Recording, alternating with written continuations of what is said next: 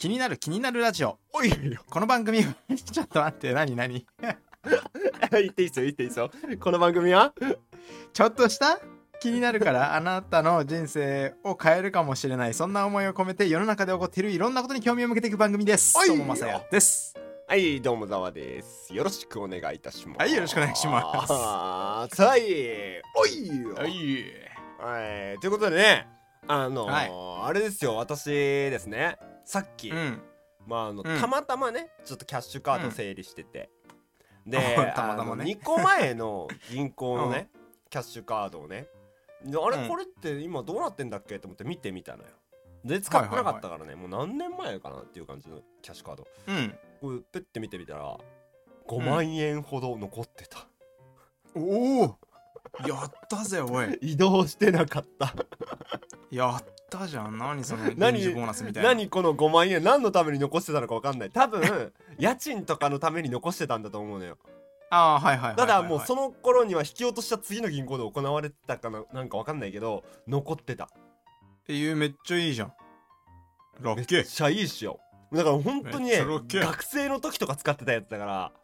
ああもう本当に前にあったお金なんだ、ね、本当に前のやつなの すごいね。もうラッキーって感じですよね。ちょっと調べてみようかな。銀行口座。いやでもでもねあれよ俺1個前のやつ調べてみたらあの普通に100円とかしか入ってなかったから、そうなっちゃいます？そうなっちゃいます。ああはい、ええええなるほどね、ええええまあそんなこんなでねあのえー菅田将暉小松菜奈うん。結婚ということで、うん。はい。いやーすごい嬉しいなって思いました。私結構菅田将暉が好きでして、あはいはいはいはいははいい、なんかやっぱなんだろうなああいう主人公感あるのって憧れちゃうよなって思って。ああまあ確かにね。うんなんか存在がアーティストじゃん彼。アーティスティックだね。あーなんかそういうのってちょっとどうしても憧れてなんか本人もうん。すごい悪い感じじゃしないよく喋るいいやつやんそうだね。確かにね。だからなんかすごい好きなの。に、はいはいはいはいはい。だからちょっと嬉しいなっていう。嬉しいですね。うん。あの彼「虹」っていう曲歌ってたじゃない？だってた。ね。うん。虹って七七七色じゃない？七色だね。小松菜奈とこうちょっとかけてあったのかなみたいな。ええ。でもまああの曲自体は石崎ひゅーいっていうねあのあアーティストが作作った曲がいるんだけど関係者の話みたいなのってあるじゃない？で裏ではああの本当は七色っていうタイトルになったんだよみたいな書いてあったんだけど、はいはいはい。うんまあ、そんなのはね本当か嘘かわからないしどうでもいいんだけど、うん。うん。その裏の話みたいなのがさ。うん。でもそうだとしたらなんかいいよねって思うし確かにね。少なくとも本人は歌ってる時それを感じてたと思うんだよ、はいはいはいはいはい。だからなんかこういいなって思って。一生そばにいるからっつって。一生そばにいてって。確かにね。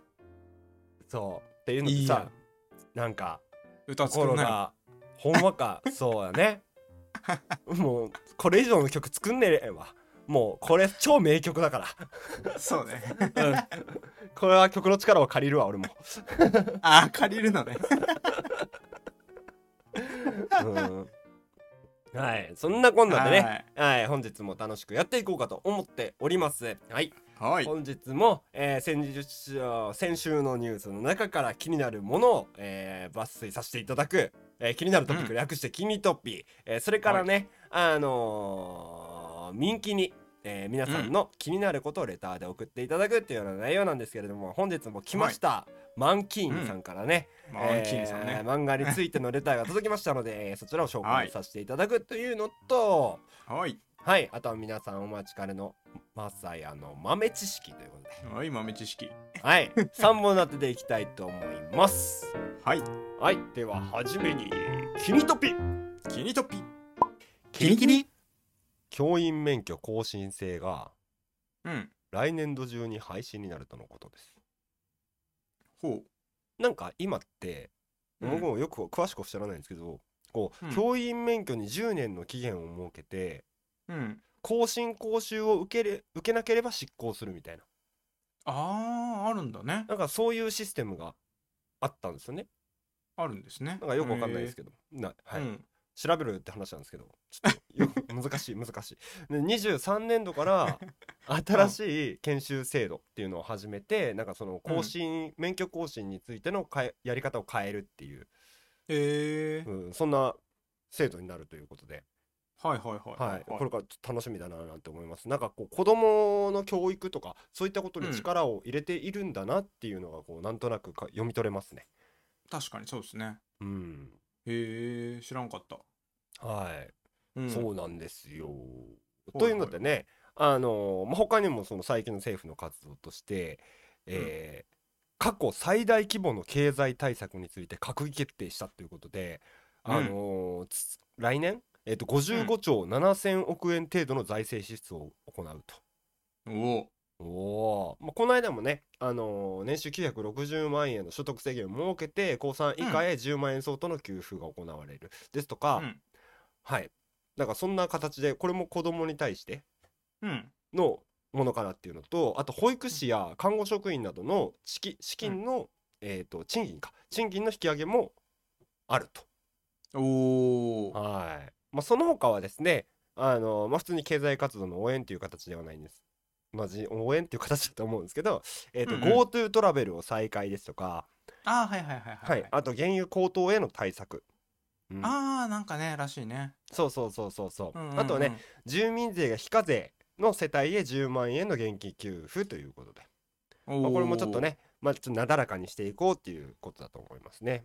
はいはいはいはい、うん。まあ、この後のちょっと税金が怖いなとは思ってるんですけれども、まあ、まあそれはまあ後々の話でとりあえず今の日本を立て直すっていうことでね、まあ、うん。立て直すって今が人すぎるのかどうかっていうのもちょっとよくわかんないんですが、いやーね難しいよね、うん。実際になってる人はなってるんだしねあそうそううそうそうそう。もううん。とりあえずその人たちをこうね引き上げるじゃないですけどなんかこうこの言葉が悪いかな。なんかこうね、底上げしてうん。ね一旦なだらかにしてもう一回こうドンってね。言葉弱っ。いや結局な結局なんかそっちの方が強く感じるけどねその感じだとね。その後ドンの方がねはい、うん。ということでねあの語彙力は鍛えましょうということで。はい。はい、えーテレワーク。うん、うん、宣言解除後も減少せずということでうん。先月中旬の調査で週に1日以上テレワークしている人の割合は22%でこれっていうのが去年の7月からずっと20%前後で推移しているとのことで、うんうんうんうん。まあ週1以上でテレワークをしている人の割合っていうのが変わらないっていうことで、ああうん、これ結構面白いなって思ってまして、うんうんううん。んなんか出社ししつつ1日以上はテレワークをしつつっっていうハイブリッドな感じがするんですよ。そうですね。確かに。うんこれを全部出社ってすると、まあ、テレワークやめてしまうとこう会社辞めるっていうことも増えるかなっていうのもあったりとか。なんかテレワークってさ、家にいるからこうちょっと家のことできたりとか子供といる時間とかって長くなったりできるのかなとか。そうね。うん。なんかなんだろうな。ちょっとこう自分の時間があるじゃない。自分の時間がない反面あるじゃない、テレワークって。ある。あるよ。そこそうなんだよ。であの、うん。残りの4日で他の会社でやらなきゃいけないことはして1日はもう自分の仕事の時間みたいうん。な、うん、なんかそういうのってすごくいいなって思います、うん。でこれからこういう働き方みたいなのっていうのはどんどんうん進化していくなっていうのを思ってまして、その、うんうんうん。この間お話ししたメタバースなんかも関連してくるかもななんて思いました。うん。うん、なんかマイクロソフトもね Teams で今会議とかよく我々も使ってたりするんですけどこれもなんかメタバース空間なんかでできたりとね。か、なんかそういうのを動いていくんじゃないかなって思ってます。いやードキドキするねなんかねいいね、うん。だから俺とマサヤのさこのなんだろうテレテレ感もさ、メタバース空間でね。メタバース空間で行われてもうリアルにいるかのように話せるようにできるそうだよね。うん。もう動画になるかもしれないよね。だからあ最終そう的にはねそうそうそう。そうそうそこの映像をうん。映した動画になるかもしれないよね。あこの配いい信もねそれ。うん。いいよ。はい、そんな感じで、えーそのテレワーク関連なんですが NTT がうん。働き方改革の一環でうん。あの社員がリモートワークに使う拠点を全国に整備するという。ほはい、で全都道府県を視野260以上の拠点を、えー来年度には設置する。でこれ現在60あるんですけど大幅に拡充ということで書いてありました、まあ、どういうことなのかっていうと、まあ、転勤しないといけないみたいな、本部に来ないといけないから転勤するとか。なんか単,、うん。単身赴任しないといけないみたいなのをなくすためにそのテレワークできるような拠点家じゃなくてなんだろうなすごい本部と連携してるみたいななんか拠点をババババッ作って、うん。そこに出社すればいいんだよみたいな。出社しないといけない場合も、うん。うん、っていうような状態みたいですよ。多う分ーうんん。多分ね。そう。多分多分。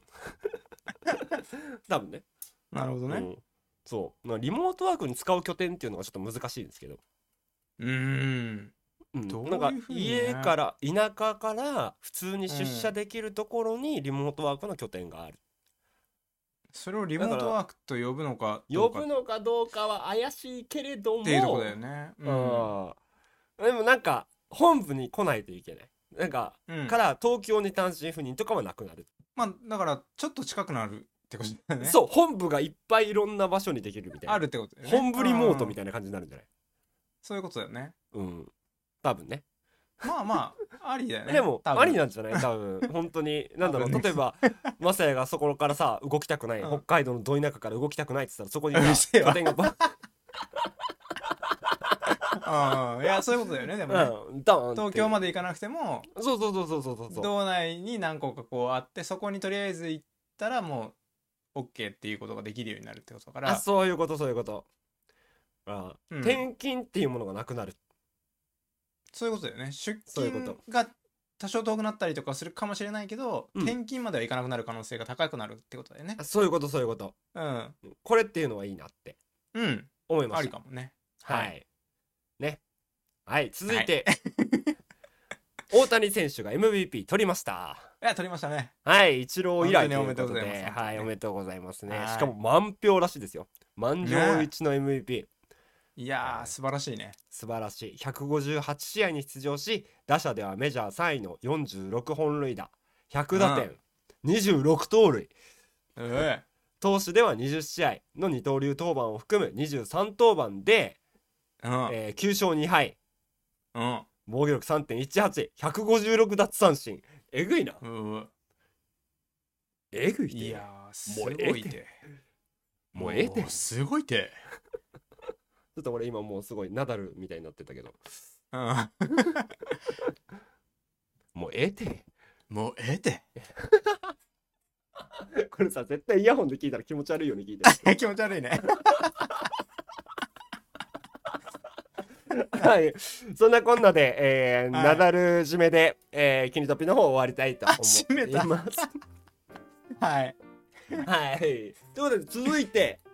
はい。はい、えー、皆さんからの皆さんからのいただいたお便りにお答えさせていただくみんなの気になる略してミンキニ。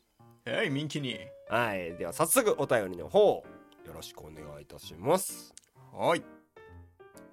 キニキニネームミスターマンキーに。うええ。い先日敬愛するお二人から何何硬いな。紹介を受けて感無量の私です。満期に続けてきてよかった。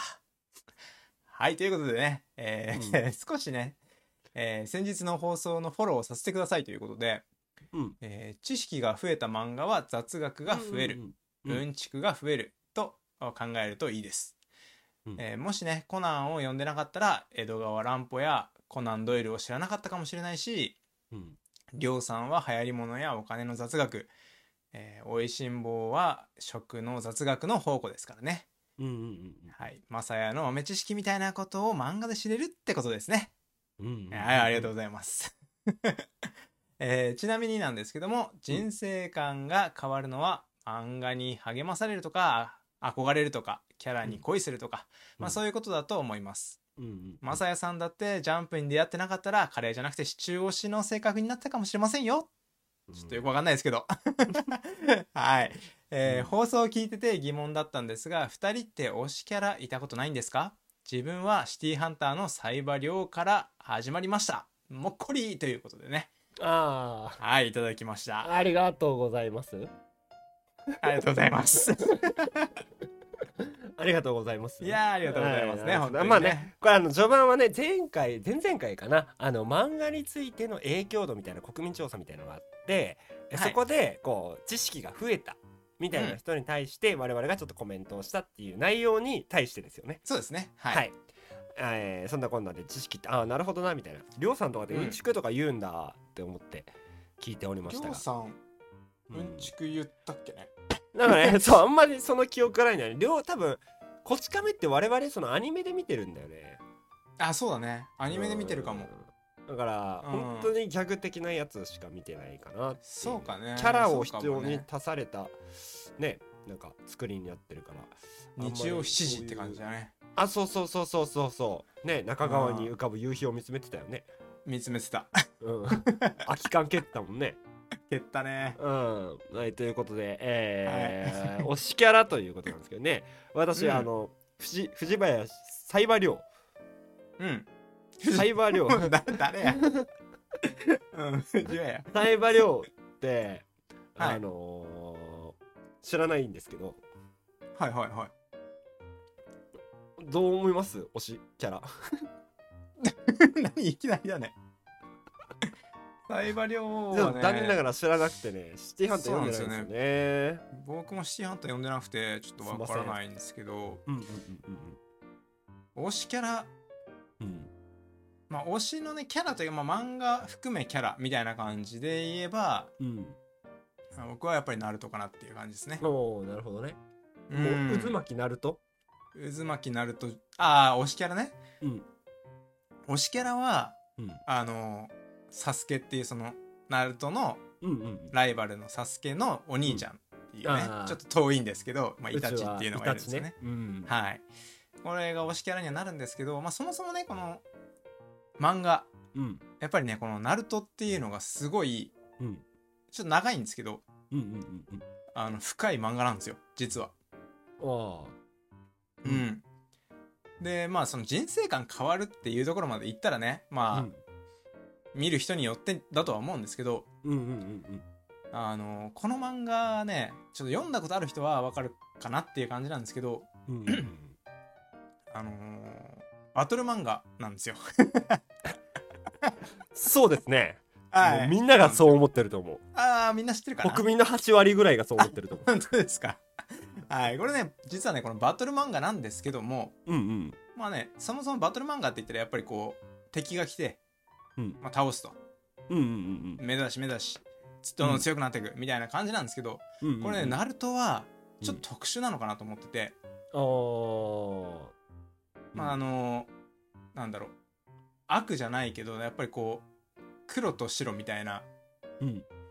もうなんかナルトだとやっぱりこう愛に溢れたみたいな。中にも憎しみのね、うん。あのーなんだっけキュービかがいたりとか、確かに。でやっぱりサスケはもう憎しみスタートで最後まで憎しみで成長していったみたいうん。なのがあって。確かにな。このねあの平和になるためにって最後頑張ってたの。うん。ナルトってそのナルトもサスケもうん。平和になするためにはどうしたらいいんだろうってこうずっとやってた結果うん。方向性が全然違ったわけよね、うんうんうんうんうんうん。そのゴールって結局うん。あるようでないような終わり方してるわけよ。うん。あこういう終わり方もあるんだなみたいな。うん。あもう平和って何なんだろうなみたいうん。なこれ今の世界でも同じなんじゃないのみたいな。るほどね。なうん。なんなんそのエヴァンゲリオンみいたいな エヴァンゲリオンみたいな終わらせ方しようとしてる今あー 俺でもエヴァンゲリオンね。ちょっとしか知らない。あでも聞いてて思ったのがうん。あそのエヴァンゲリオンもそうなんだけどうん。あのー、なんだろうな。その主人公の中に闇があるっていうまず設定自体、はいはいはい。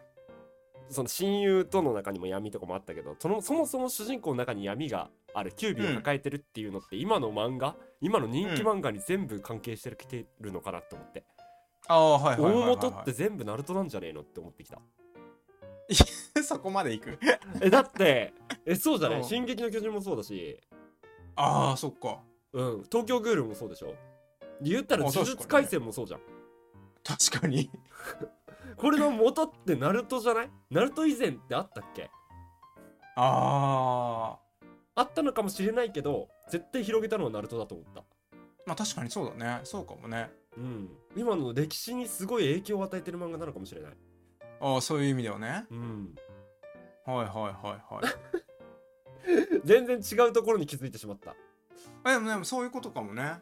うん。うん。ナルトすごいじゃん。ナルトすごいほらナルトすいごい。みんなナルト読んであでもねそうね漫画の中で、ね、そう主人公って今まで明るいことだけがあそうそうそうそうそうそう、うん主人公みたいなとこあったけど闇の感情を持たした、主人公と友達の関係の中にも闇の感情をちょっと入れてみたっていう。いやそうだね。なんだろう読者に問題定義を行うようにうん。今のこの現代の世の中ってこのままでいいの？何があなたにとって幸せなの？っていう投げかけをしてくれてるようなそんな作品だったってことだよね。そうなのよ。うんそうなのかもしれない。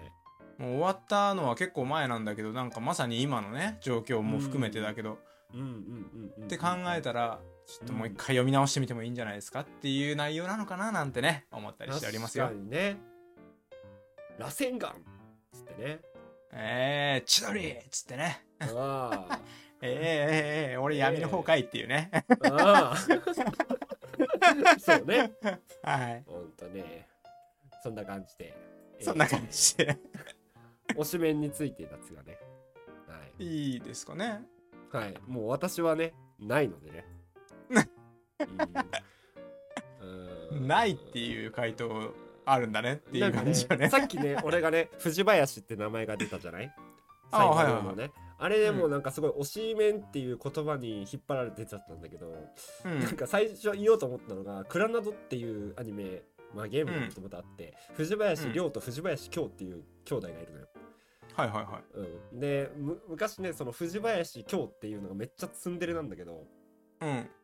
もうそのそいつによって俺はツンデレの良さを初めて知っ 男のツンデレってこと？たいや女女の子。あ女なのね、うん。はいはいはいツンデレをあツンデレってあるんだあーそのツンデレとはこういうもんなんだっていうのをその漫画で知ってあなんか悪くないねみたいな。悪くない。だからあのなんだろう。もう俺はそういう意味では人生観変わったよね。変わってるね。この嫌はこの嫌はいいのかもしれないみたいな。なんかちょっとね方向性変わってくるね。あー。なんか夜テンションのねテンションの感じをね違う違う違う違う違う違うこ違う。朝に持ってきてるわけですけども。違う違う違うそういうことじゃないそういうことじゃない。そういうことじゃない。そういうことじゃない。あーうんうんうん。あ本当はなんかなんだろうな。人間関係においてもさいやいいみたいうんなのも言っても本当は裏側ではこういうことを思って今嫌って言ってるから自分はこうやって動こうとかね、はいはいはいはい。うんそういうふうに考えるようになったのかもしれない。俺はそれをツンデレによって教えてもらったのかもしれない。お人生観変わってんじゃん。人生観変わってる。う。ーねこれ。どうするんこれ？どうするんこれ？っていうので、うん、まあ、推しメンっていうことでありましたが、うん。はい、以上ですかね。あ、あと3時、ね。やっぱ3時くんだね、俺はね、ワンピース。あの。あはいはいはい。ワンピースのね。うん。うん女性には優しく、うんうん。うん、なんかこう、もっと俯瞰でね、周りを見て、うん結局自分で、なんだろうな。ふうん、なんで持ってきた？なんだろうな。やっぱ、いいのよ、彼は。かっこいいのよ、サンジは。うわ 持ってきた割にないなはい、そんなこんなで皆さんの推しメンはどなたでしょうか、えーはい。ありましたら、レターだったりあー、コメント欄にいただけたら嬉しく思っております。ポッドキャストの方、お手数ですが、えー、スタンド FM の方、もしくは Twitter の方でコメントをいただけると幸いです。はい。はい。ということで、えー続いて皆さんお待ちかね。はい、日常でなんか使えるかもしれない、えーそんな知識が身につきますよマッサイアンの豆知識。豆知識。はい。えーはい。えーいただいたわけなんですけどもちょっとねうん。豆知識、まあちょっと前回ねお話しさせていただいたのがちょっと真面目な感じでやってみたんですけどもうんうんうんまあ真面目な回は終わってしまったので、うん。えー終わってないよ元に戻ります。うん勝手にねあなたのさじ加減だからそれは。あそう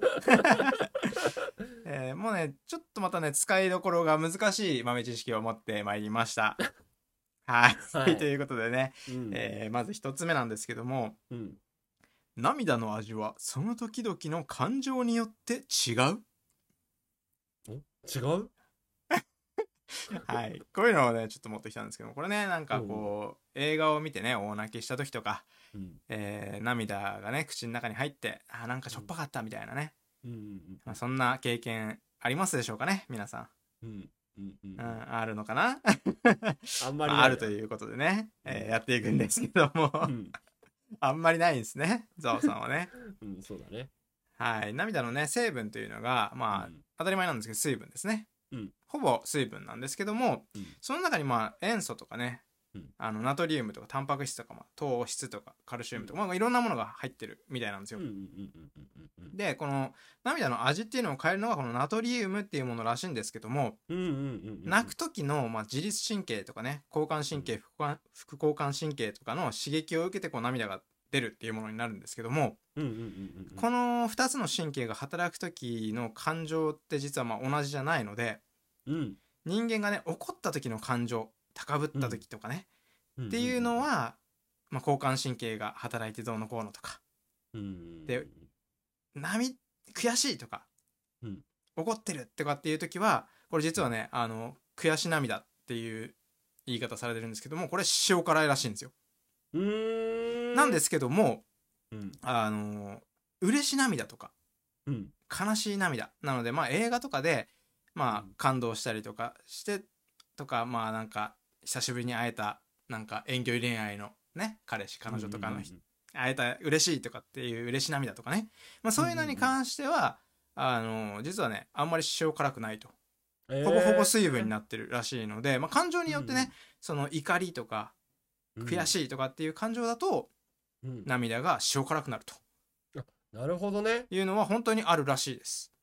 えじゃあなんかうん。インターハイとかで負けたにしてうん、どうだ？その涙しょっぱいか？っつってしょっぱいです。じゃあ悔しいってことだよって使えるってこととあと彼女とかが泣いてえーっつって涙がしょっぱいって言ってたらそれは鼻水だって言ってあればいいってことね 大丈夫？それ。それは鼻水だわやばいな。あ違う？くっそ面白かった今の。そうねそうそうっすね。そう。そうね、うん。そういう使い方ができますね。そういうことですよ。皆さん、はいそういうことです。うん。ぜひ使ってみてください。まあまあまあまあちょっとねじゃあもう一つだけ、はい。はい。考える人。あのおポージングあるじゃないですか。うんうんうんうんうん。あれ何考えてるのっていう話ですね。あこれよく聞かないですか？知ってます？ーなんかね聞いたことある、う結構なんだろうなあれだったよね。なんかその何を考えてるか考えてるみたいななんかそういう問答系じゃなかったっけ？違ったっけ？これね違うらしいんですよ。あれ？すいません。はい。はい。あれね考えてる人のポーズってまあちょっとこうか考えて下を向いてこうなんか手をこうグイってやってるみたいなイメージあると思うんですけども。うんうんうんこれねもう何も別に考えてるわけじゃないと。うんうん。考えてるんじゃなくてうん。あの地獄に落ちた者たちを裁判官が上から見ている様子を表現してるらしいです。え？なるほどね、なので裁判官がまうん、あ考える人。なのであの考える人のあれはあのポーズはその裁判官をイメージして地獄を見て下を見てうん。あいつらは悪いことをしたからこうなったんだぞっていうのを裁判官が上から下を見下ろしている像らしいです。使い道ねえなこれもまた。なるほどね。はい。芸術だね。芸術です。っていう豆知識2つでございます。なんかあれだね。きっとそれは裁判官は何を思ってるんだろうね。その地獄を見ながら。そう、それを考えさせるみたいね。うーん。うん。きっとこの表情だからこうなんだ、うん。うん、それは見る側の気分によっても変わってきそうだね。そうだね、確かにね。今日はこう考えてるように見える。ああ芸術って素晴らしい。ドゥフって言ったな今。ドゥドゥ はいそんなこんなで、えー本日もキニキニ、えーやってきましたが、えーはいどうだったでしょうか？はい、えー我々は非常に楽しくできたなと思っておりますが はい、そうですね。はいまああのねこんな感じでやってますんで、えー月曜日木曜日、え2日やってますので見ていただけたらと思いますはい、聞いてください。はいまたレターもどしどしお待ちしておりますのでどうぞよろしくよろしく。じゃあ終わりますかはい。せーの。バイバーイ。